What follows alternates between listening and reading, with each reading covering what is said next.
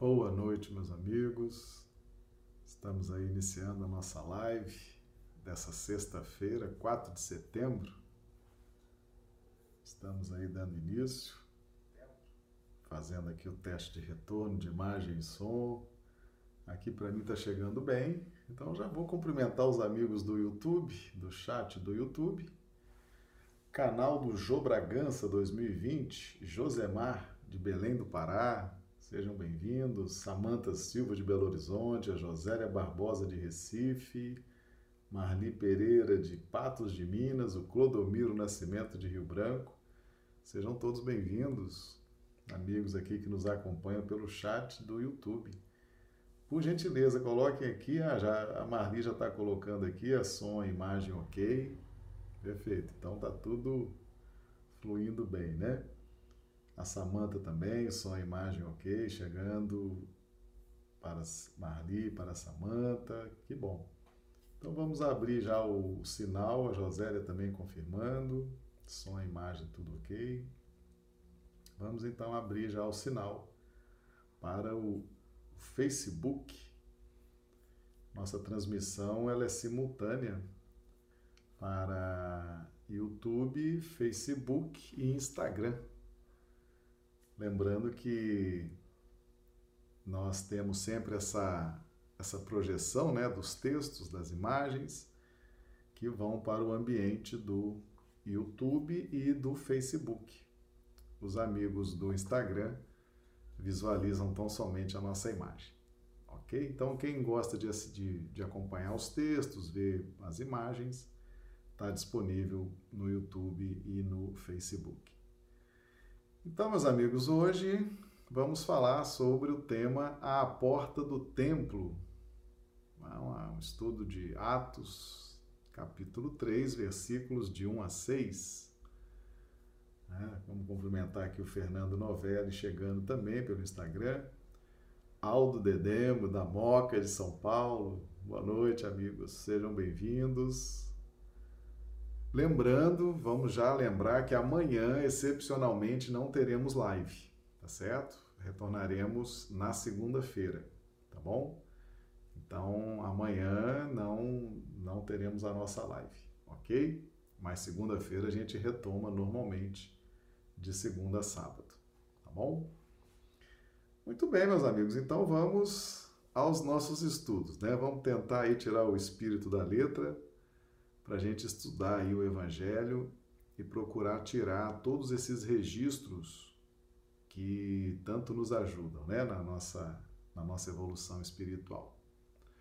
Então, Atos capítulo 3, versículos de 1 a 6. E Pedro e João subiam juntos ao templo à hora da oração, a nona. E era trazido um homem que desde o ventre de sua mãe era coxo o qual todos os dias punham à porta do templo, chamada Formosa, para pedir esmola aos que entravam. O qual, vendo a Pedro e a João que iam entrando no templo, pediu que lhe dessem uma esmola. E Pedro, com João, fitando os olhos nele, disse: Olhai, olha para nós.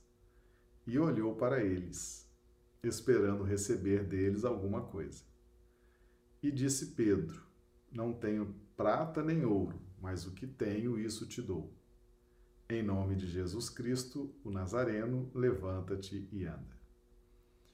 Então, nós vamos fazer a análise desses, desses versículos, né? Pretendemos, se não der para a gente fazer tudo na live de hoje, talvez a gente use aí umas duas lives, né? Para fazer um estudo dessa passagem. Cumprimentar aqui a Delke Rodrigues, chegando também pelo Instagram. Seja, seja bem-vinda, Delke. Vamos dar mais uma volta aqui pelo YouTube, né? Que o pessoal vai chegando. Vamos lá cumprimentar a Ivoneide Camelo, de Rio Branco, o casal Marlise e Lourenço, também aqui de Rio Branco, a Del Simone, de Rio Branco. Chegando também a Aparecida Silva aqui pelo Instagram. Sejam todos bem-vindos. Muito bem, meus amigos. Então vamos, vamos lá. Pedro e João. Pedro o, e João faziam parte do colégio apostólico de Jesus. Pedro, o discípulo mais velho, e João, o discípulo mais novo, também era irmão de Tiago. E Pedro e João subiam juntos ao templo. Então, Pedro e João, esse registro, né, contendo o discípulo mais velho e o, o, o apóstolo mais velho e o apóstolo mais novo, nos mostram que nós estamos constantemente nos valendo dos registros e da experiência já conquistada ao longo das nossas várias reencarnações, somado à disposição de trabalho, ao vigor de trabalho. Então, Pedro representa essa junção do mais velho com o mais novo, representa a experiência que nós trazemos das vidas passadas, dos nossos esforços e a oportunidade atual de trabalho, a oportunidade, o vigor do trabalho na presente encarnação. Então não é à toa que esse registro está aí. Pedro e João subiam juntos. Nosso cumprimento aqui a Carla de Mário Campos, chegando também. Dê um grande abraço à turma aí de Mário Campos, viu, Carla? Sejam todos bem-vindos. Então subiam juntos. Então lembrando que por dentro de nós nós temos essa dinâmica da experiência e do vigor, que nós devemos sempre estar atentos à voz da experiência e à dinâmica do trabalho ok? Representados aqui por Pedro e João. Então eles subiam juntos ao templo. Aqui é o templo representando, né, o templo físico, e eles subiam ao templo. Normalmente o templo de oração, né, uma igreja, um templo, uh, normalmente é um local mais alto, é um local, uma posição mais elevada, e serve de, de referência, né? muito bem posicionada, às vezes fisicamente, geograficamente, para servir de referência para que todos vejam.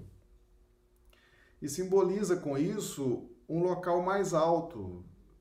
E subir ao templo significa o esforço que a criatura realiza ah, significa uma predisposição de efetivamente entrar em comunhão com o Criador, simboliza o esforço da subida, essa vontade aliada à necessidade de empreender esse esforço para entrar em processo mais íntimo de comunhão com o Pai.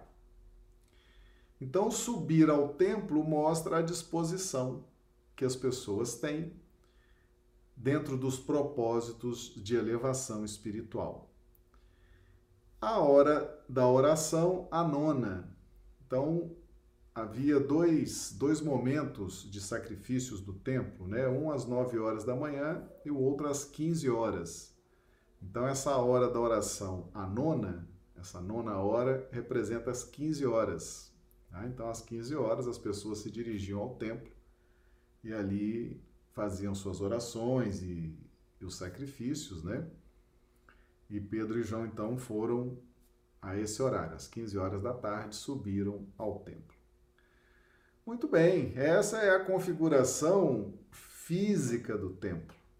Mas nós temos outros templos, né? Outros templos onde nós estamos também trabalhando a nossa fé, trabalhando as nossas disposições de ajuste, de reajuste, trabalhando as nossas disposições de discernimento. Então, por exemplo, o templo do lar, onde nós trabalhamos a educação, a formação. Temos o templo da mente, onde nós buscamos o discernimento, buscamos as revelações, buscamos discernir. Então, nós temos espiritualmente vários templos, ou seja, aqueles locais psíquicos onde determinadas atividades, determinadas circunstâncias ocorrem para a nossa dinâmica de evolução espiritual. Então, por exemplo, a nossa mente é um templo, né? um templo que vai captando a, a mente com as suas antenas. Né? Por exemplo, os olhos. Os olhos são antenas da mente. E os olhos, eles possuem uma expressividade, uma importância uh, muito grande nessa seleção, nessa antena que seleciona os sinais, os códigos que estão nas circunstâncias da vida. Então a nossa mente é um templo onde ali nós também temos circunstâncias que devemos cuidar, devemos estar atentos, porque ali é um ponto de comunhão permanente com o Criador. O nosso lar, a nossa casa, a nossa família, o nosso ambiente profissional também é um templo. Ali nós temos as circunstâncias do progresso, as circunstâncias da vida, que vão em regime de circunstâncias vão se sucedendo e aquilo também nos favorece essa comunhão com o Criador. Certo? Então são esses templos psíquicos que estão ajustados a ambientes físicos, mas cada ambiente físico desse tem a sua finalidade específica. Nosso cumprimento aqui é o Felipe Midley, chegando também pelo Instagram. Seja bem-vindo, Felipe. Então, nós estaremos sempre, sempre convivendo psiquicamente com templos, desde o templo exterior até o templo da própria mente.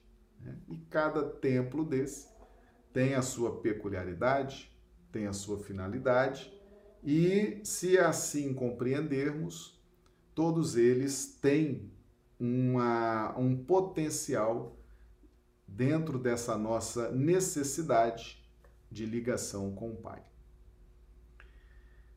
Então eles estavam, Pedro e João foram ao templo às 15 horas da tarde e era trazido um homem que desde o ventre de sua mãe era coxo o qual todos os dias punham à porta do templo, chamada Formosa, para pedir esmola aos que entravam.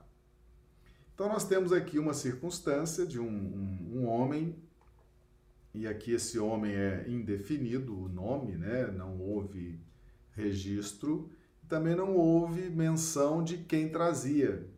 Ou seja, a caridade, a caridade proposta pelo Evangelho, ela é assim, é essa caridade atuante, mas ao mesmo tempo anônima, ok? Então, quem trazia, não precisa colocar o nome, não precisa mencionar. Quem era o paciente, o beneficiado, também não era aqui o caso, né?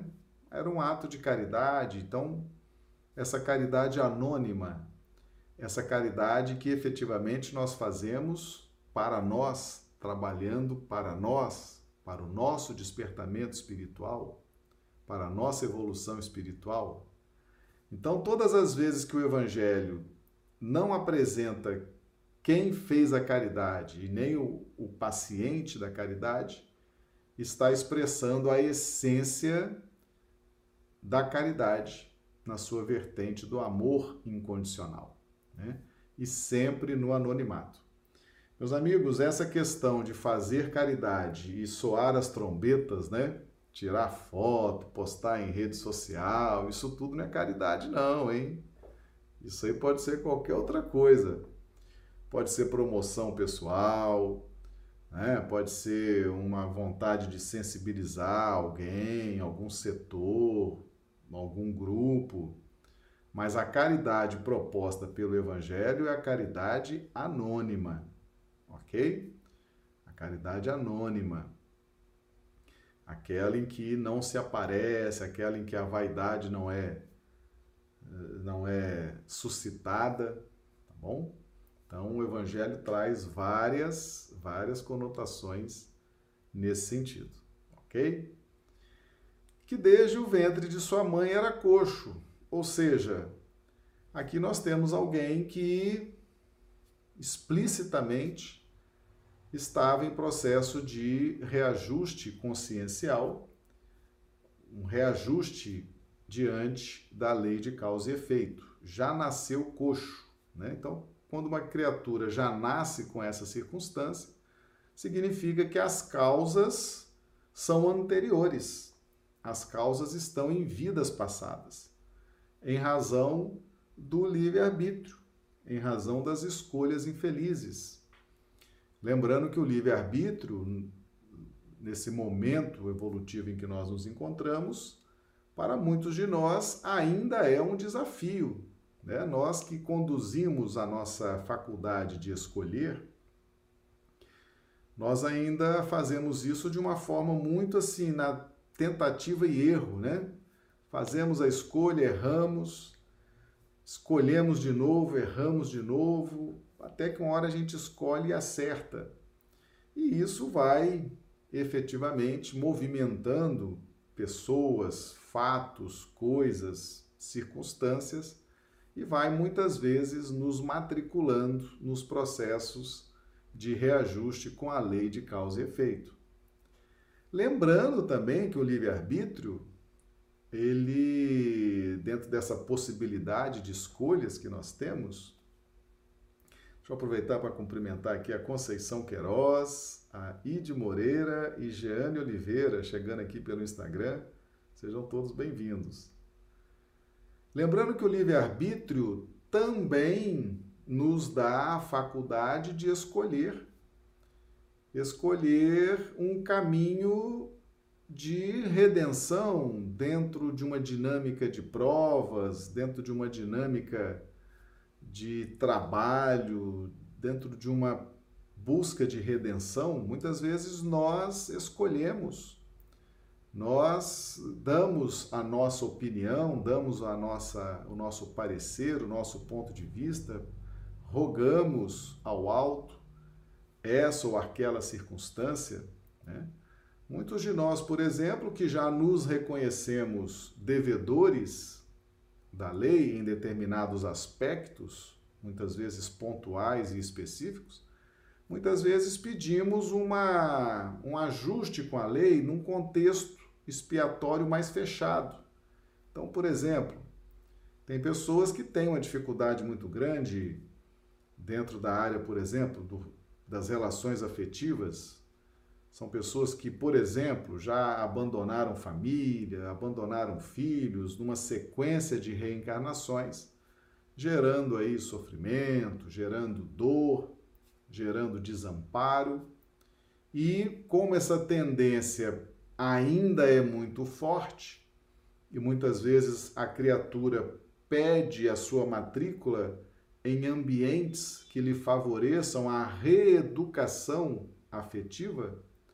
Então, para que ela vislumbre um êxito nessa reeducação afetiva, muitas vezes ela combina com seus mentores espirituais para que não permitam que ela se envolva em relações afetivas ainda naquele estado difícil, porque certamente se ela se envolver numa relação afetiva, com aquela deficiência, ela vai abandonar a outra pessoa mais uma vez, ou seja, vai acabar complicando ainda mais aquilo que já estava carente de ser ajustado. Então são as chamadas aquela expiação mais fechada, né?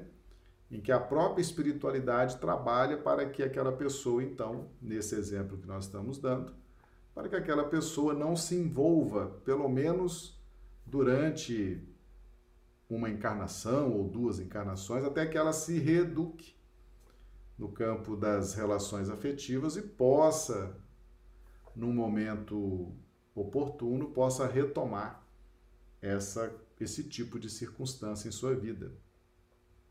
E muitos também utilizam do livre-arbítrio para pedir que trabalhem, né, para que deem aí a sua contribuição na, na obra divina, né?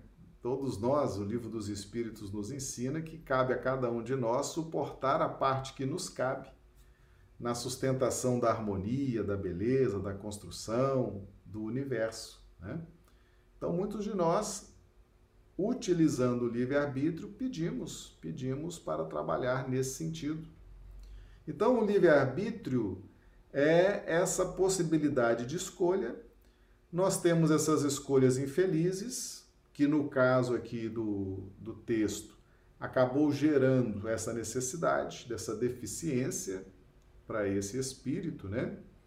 Mas o livre-arbítrio também ele, ele é, ele está à nossa disposição para fazermos escolhas que sejam condizentes com as nossas necessidades espirituais, tá bom? Então a gente está trazendo aí esse registro porque o coxo de nascença, né, desde o ventre de sua mãe era coxo.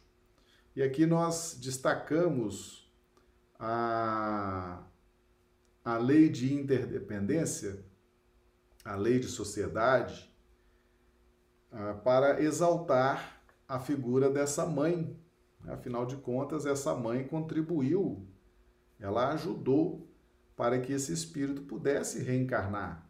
Certamente ela foi foi orientada, ela sabia dessa deficiência desse espírito e mesmo assim decidiu dar a ele a oportunidade da reencarnação.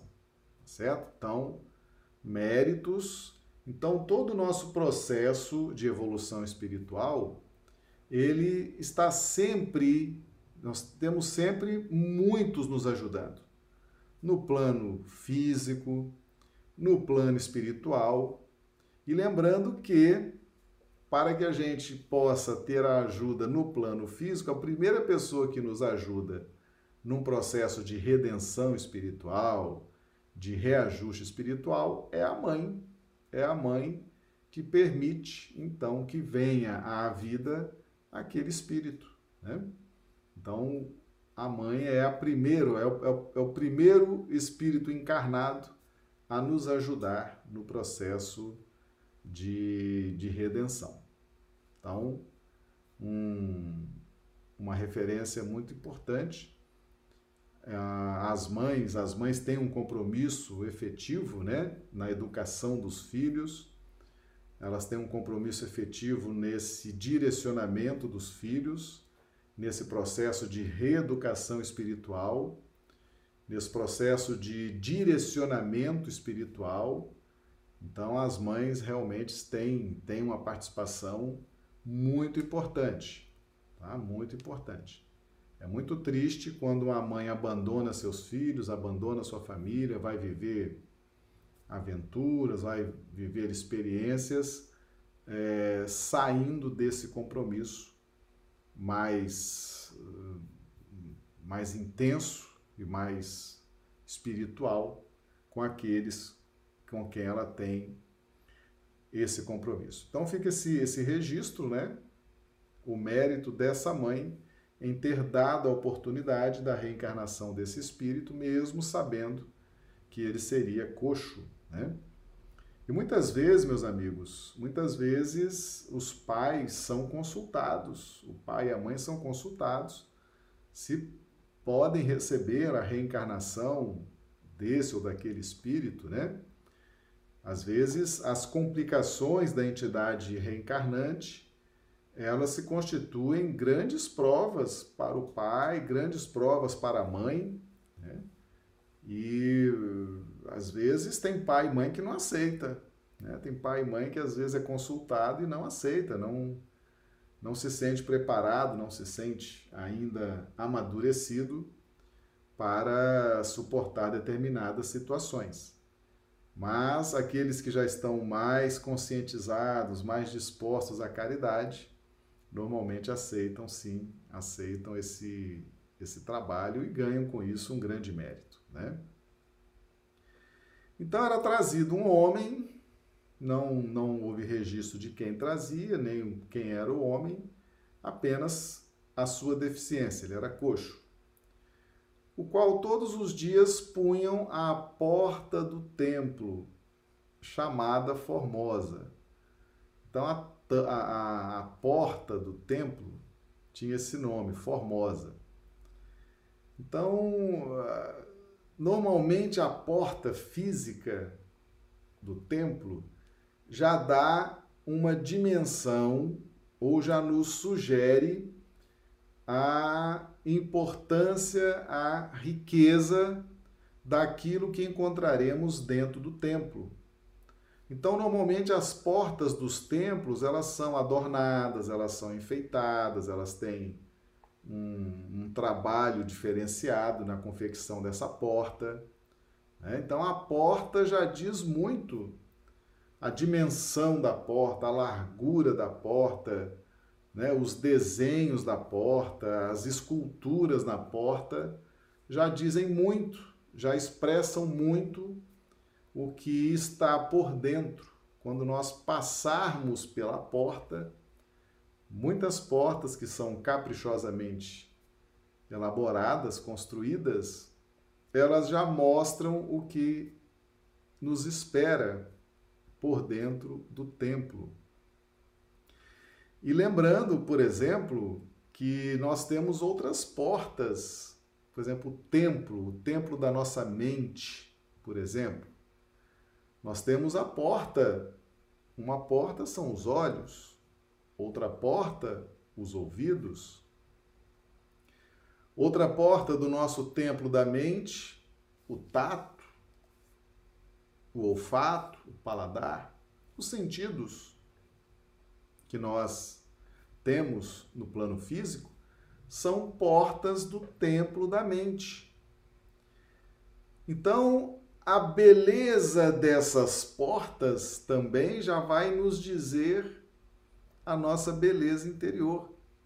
Não é à toa, por exemplo, que os olhos são as janelas da alma. Né? Então, aquele olhar diferenciado, aquele olhar com aquela vibração diferente, já demonstra muito do que está na intimidade espiritual da pessoa. Né? Então, muitas vezes, pelo tipo de olhar, pelas vibrações do olhar, ah, nós já vamos conhecer a intimidade espiritual. Né? Porque a porta, essa, essa porta chamada Formosa, né? que aqui no caso era a porta do templo, já mostra muito como ela foi construída com com muito zelo, com muito carinho, né? Então, na medida que nós vamos construindo o templo, nós vamos também tendo cuidado de colocar uma porta condizente com a ideia daquele templo.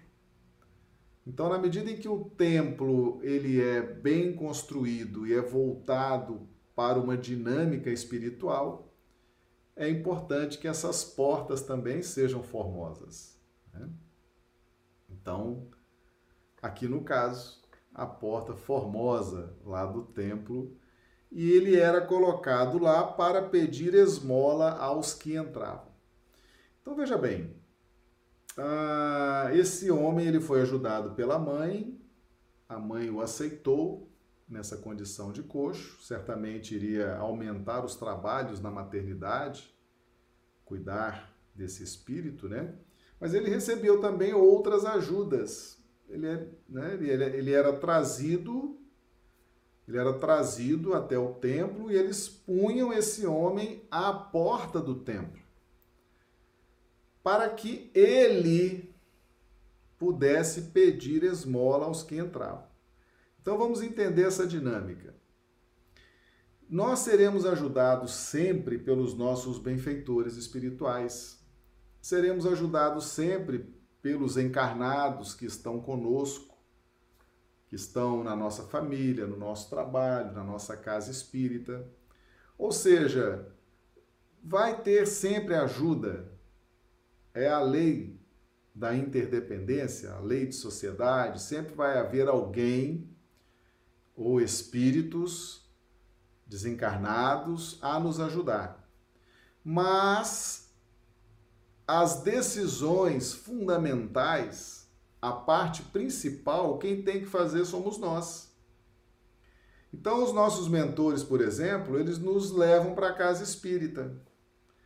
Nos levam na casa espírita e muitas vezes nos colocam lá na primeira fileira para a gente prestar bastante atenção nas palestras, nas aulas.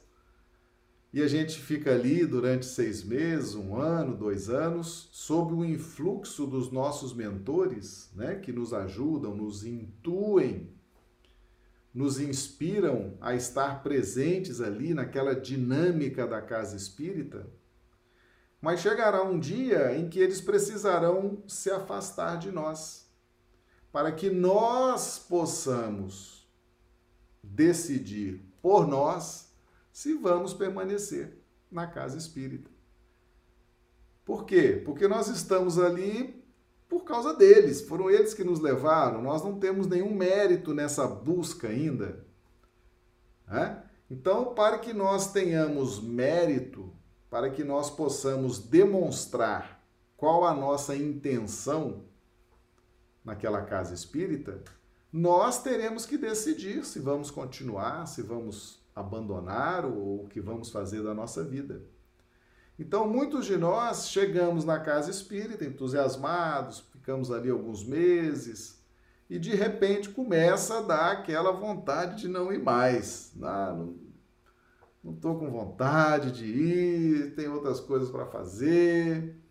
Esse horário, essa distância, esse trânsito, começa a vir aquela, aquele desânimo. E por que, que vem esse desânimo? Justamente porque os nossos mentores se afastaram. Se afastaram para que nós agora pudéssemos decidir, dentro das nossas concepções, dentro do nosso livre-arbítrio, possamos decidir se vamos continuar ou não naquela empreitada. E muitos, efetivamente, nesse momento, saem, abandonam, não voltam mais. E outros voltam anos depois, completamente carentes e necessitados, né? De amparo espiritual, de ajuda, de direção. Então, somos ajudados sim por espíritos, nossos benfeitores, somos ajudados sim pelos encarnados, mas nunca se esqueça, as decisões fundamentais, as decisões mais importantes na nossa vida, nós vamos tomar sozinhos.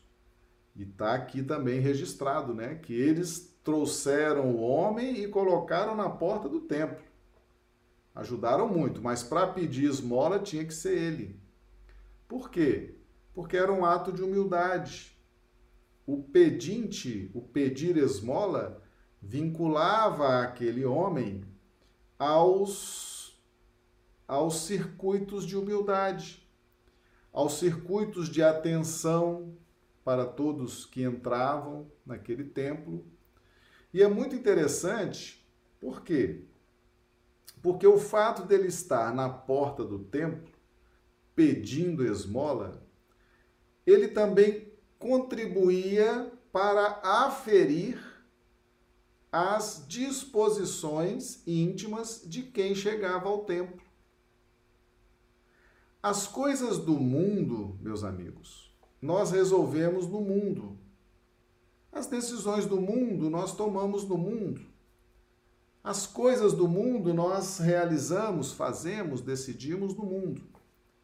Mas as coisas espirituais normalmente é o ambiente do templo. Então, quando nós estamos saindo de um ambiente e entrando no outro, é importante que nós sejamos aferidos. Qual o grau de seriedade? Por que estamos em busca daquele templo?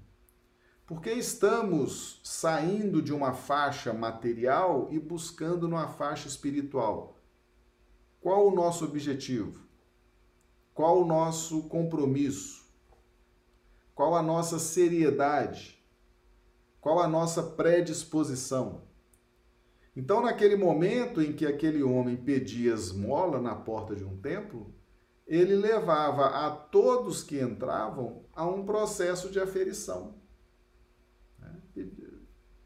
Era uma saída, saía-se do ciclo das circunstâncias puramente humanas para entrar na num circuito de circunstâncias espirituais, onde ali você iria orar no templo, iria fazer os sacrifícios, iria se confraternizar com os confrades. Era uma outra dinâmica. E nós, nós estamos efetivamente, constantemente, sendo aferidos nos nossos objetivos espirituais. Qual o objetivo, por exemplo, do templo da família? Para que, que eu quero constituir uma família? Para que, que eu quero ter uma família? Para que, que eu quero me empregar em determinado setor de trabalho? Por que, que eu quero frequentar a casa espírita? Por que, que eu quero ser um trabalhador espírita? Por que, que eu estou me dedicando aos estudos do Evangelho à luz da doutrina espírita? Então, essa aferição, quando nós estamos mudando do plano essencialmente material para o plano espiritual, ela, ela é constante na nossa vida e isso gera um processo de autoafirmação. Gera um processo de autoafirmação e vai criando em nós essas resistências positivas dentro daquilo que o Evangelho nos propõe: o sim, sim, o não, não. Então, estar no templo, o cego estava ali cumprindo um papel aferidor, né? pedindo a esmola na porta do templo, aferindo efetivamente os sentimentos, aferindo a caridade, aferindo as disposições de todos aqueles que saíam das faixas materialistas para as faixas espiritualistas, né? Afinal de contas, subiam a um templo que estava geograficamente numa posição mais alta, se esforçavam nessa subida e ali ainda tinham aquela aferição das disposições. Então esse registro ele é muito significativo, porque muitos de nós estamos, por exemplo, na casa espírita sem noção do que estamos fazendo ali. Né? Por que, que estamos ali? Efetivamente estamos ali porque os nossos benfeitores nos levaram. Né? Nos levaram e a gente acha bacana, acha bonito. Estamos encantados com o trabalho de Chico Xavier, com as cartas de Chico Xavier, estamos encantados com os registros da mediunidade mundo afora, e estamos na casa espírita, mas se for feita uma aferição, por que, que você está na casa espírita? Né? Qual o seu objetivo? Muitos de nós ainda não nos demos conta, ainda não nos afirmamos ainda pessoalmente acerca do que estamos fazendo na, naquele templo, né? no caso aqui, na casa espírita certo? E muitos de nós também não temos noção de por que estamos constituindo família, ou por que estamos escolhendo esse ou aquele trabalho, esse ou aquele concurso, essa ou aquela empresa, tá certo?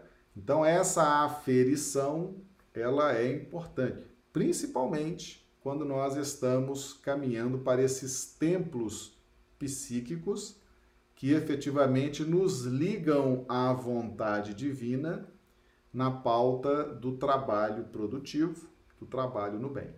Ok? Então, era trazido um homem, caridade, que desde o ventre de sua mãe era coxo, o qual todos os dias punham à porta do templo, chamada Formosa, ou seja, aquela porta já expressava a grandiosidade pelo menos nominal, né, virtual do que seria aquele templo. E ele estava ali para pedir esmola aos que entravam. É muito significativo. Alguém estava ali cumprindo o papel de aferir o que você está fazendo no templo, né? Quando você entra e aquele pedinte de esmola está ali, qual o sentimento? Qual a reação? Né? Quais as fibras das suas emoções e dos seus sentimentos estão sendo acionadas naquele momento de aferição. Tá? No versículo 3, o qual, vendo a Pedro e a João que iam entrando no templo, pediu que lhe dessem uma esmola. Então aqui entra a questão do ver, né? Vendo a Pedro e a João que iam entrando no templo. Então Pedro e João iam chegar no templo para entrar em comunhão com o Criador Pedro e João eram apóstolos de Jesus, seguiam as orientações do Cristo, né? e na medida em que eles entravam no templo, o homem coxo, ligando as suas antenas da mente, porque os olhos são antenas da mente, e os olhos se prestam a um serviço de discernimento, ele capta, ele analisa todo o ambiente externo e já trabalha através dessa visão, através dessa captação, já trabalha o contexto do discernimento. Então ele vê Pedro e João, ele faz esse discernimento e ele estava ali nesse processo de aferição de todos que entravam, né? E ele então pede, pede que lhe dessem uma esmola. Então, ao pedir, ele emite uma vibração específica, né? Nós sabemos que nossas palavras, nosso olhar, nossas atitudes, elas emitem vibrações. Então ele pede, ele tem uma vibração específica para que lhe dessem então uma esmola. Lhe dessem ali algo, né? Lhe desse ali um dinheiro, uma esmola. Então, com o olhar, ele vendo, ele pede a esmola. Agora vem a parte assim fantástica, né? Coisa de apóstolo mesmo. E Pedro com João fitando os olhos nele, disse: Olha para nós. Então, Pedro com João, a experiência com o vigor do trabalho, que sempre está por dentro de nós, né? essa dupla, a experiência das reencarnações passadas, do esforço pelo é, para adquirir o conhecimento, com a oportunidade do trabalho, o vigor, fitando os olhos nele. Os olhos de novo, hein? Os olhos. Os olhos são as antenas da mente, tá? E esse fitar os olhos significa olhar de forma acurada, de forma atenciosa, de forma a discernir aquilo que está acontecendo naquela circunstância, naquele momento. Então, os apóstolos nos dão aqui uma lição. Fitar com os olhos. Então, nós temos que observar atentamente. Usar os olhos de forma precisa dentro das finalidades do olhar. Então, eles fitaram os olhos, concentraram os olhos naquele homem olharam atentamente, com interesse em ajudar, com interesse em discernir acerca daquela situação. E Pedro disse: Olha para nós. Olha para nós. Ou seja, fixa o seu olhar, porque o seu olhar vai prender a sua atenção em nós você não vai ter um olhar disperso, você não vai estar olhando em direção indefinida. Olha para nós, que nós vamos estabelecer um circuito de interesse recíproco. Um circuito fechado, nós e você estaremos estabelecendo um circuito de atenção, de cuidado, de zelo de um para com o outro. Então, olha que interessante isso, hein? Os apóstolos diante daquela circunstância, diante da oportunidade de um trabalho, de uma vivência prática, né? Porque Jesus, meus amigos, Jesus nos ensina a viver a lei de Moisés, a lei de justiça, que era incompreendida por muitos, embora no, é, no povo judeu eles estudavam muito, estudavam muito o Velho Testamento, mas Jesus veio mostrar como que se vivia e ainda dinamizou a vivência da lei de Moisés, incorporando o amor, implementando o amor. Né? Então Jesus veio revelar Deus, veio nos mostrar no, na prática o amor divino. Então, naquele momento, essa essa fixação dos olhares, as mentes fixando-se uma nas outras, né?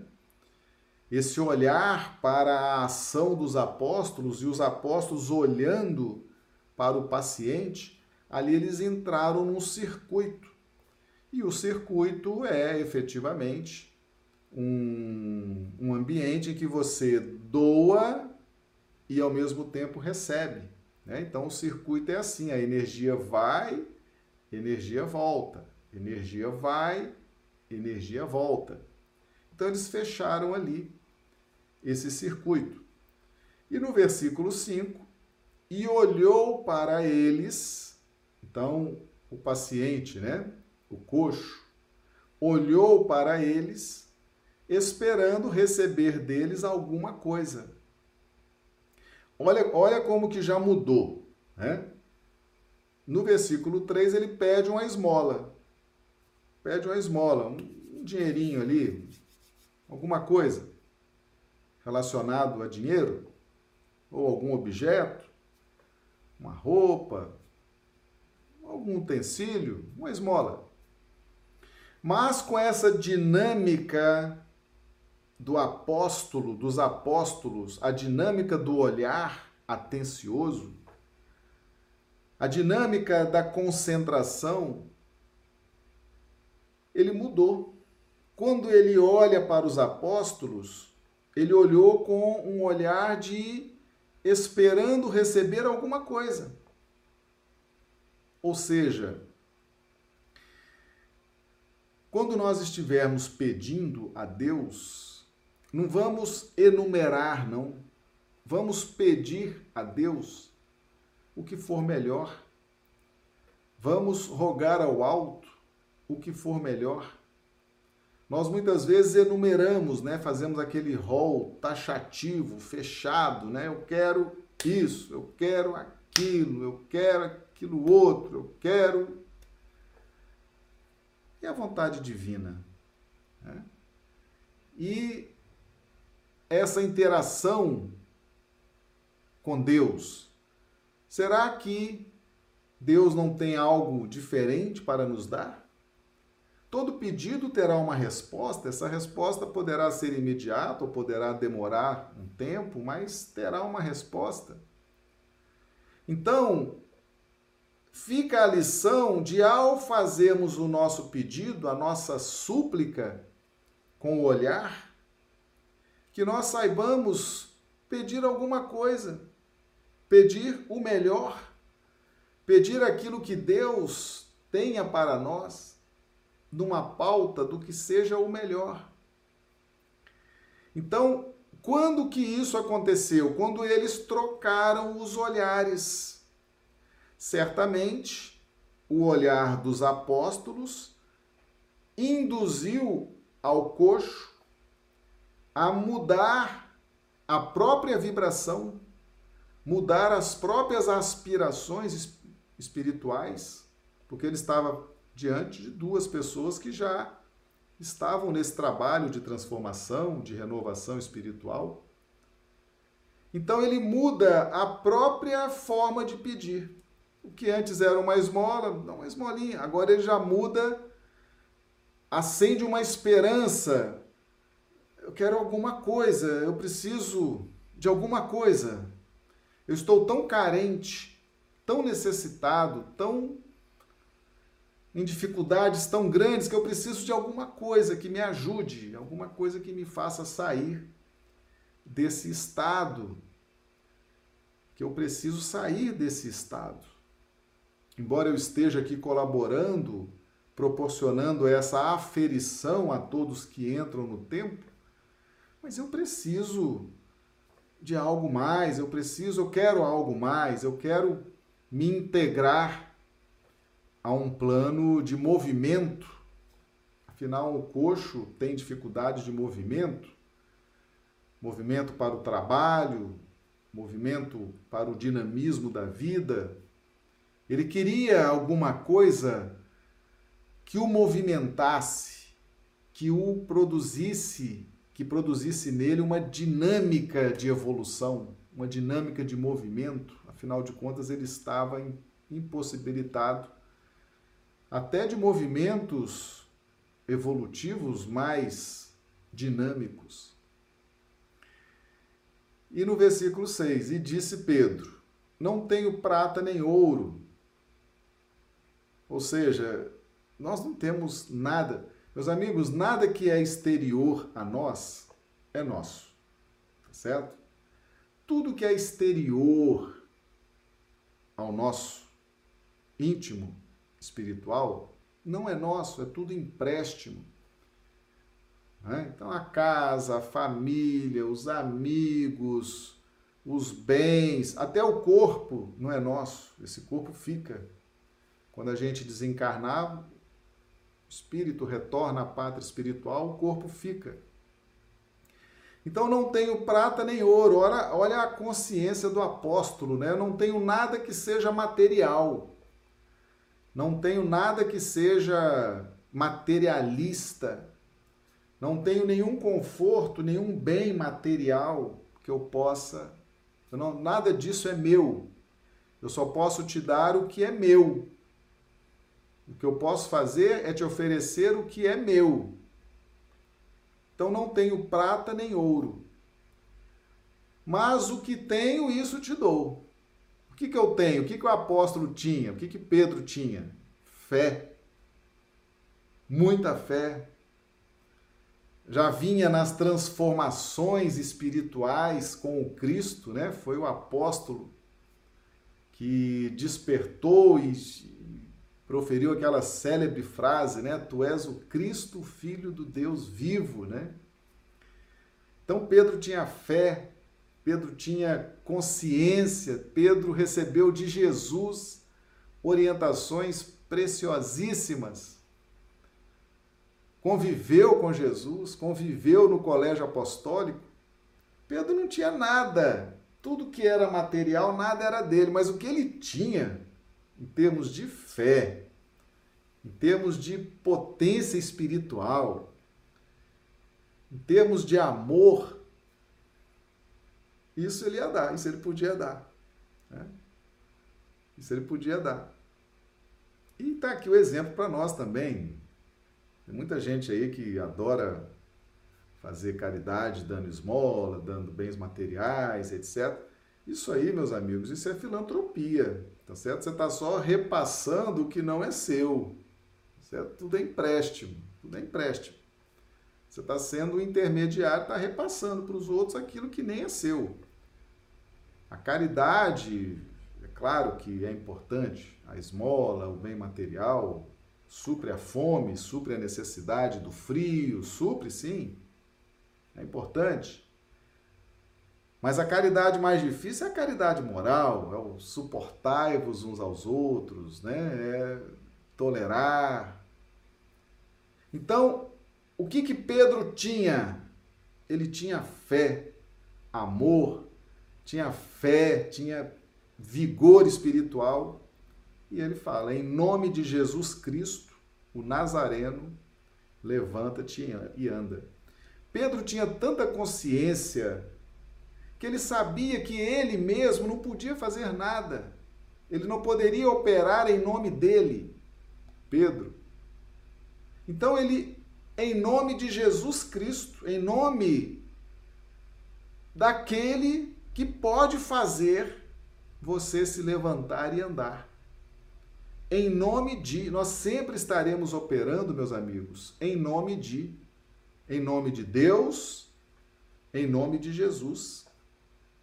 Os benfeitores espirituais que nos assistem nas casas espíritas, eles não gostam que a gente fique evocando e dizendo que estamos operando em nome deles, não, porque eles também se reconhecem necessitados dessa evolução espiritual. Mas todos eles dizem, em nome de Jesus, em nome de Deus. Mesmo os mentores mais abalizados, conhecedores dessa dinâmica, em nome de Jesus, em nome de Deus. Em nome de Jesus Cristo Nazareno, a identificação de Jesus, né, de Nazaré, levanta-te e anda. Levanta-te põe em estado de elevação espiritual. Sai da condição de coxo, de impossibilitado de movimento. Levanta-te. Movimenta-te. Você vai a partir de agora receber a bênção do movimento, a dinâmica do movimento se movimenta, eleva seus pensamentos, eleva seus sentimentos, eleva a sua vibração em nome de Jesus, em nome do corpo doutrinário de Jesus, em nome de todos os exemplos que Jesus deixou e anda. Ou seja, tem que haver resultados para os esforços que empreendemos. Então, levanta-te, movimenta-te e produz resultados positivos, que é o anda.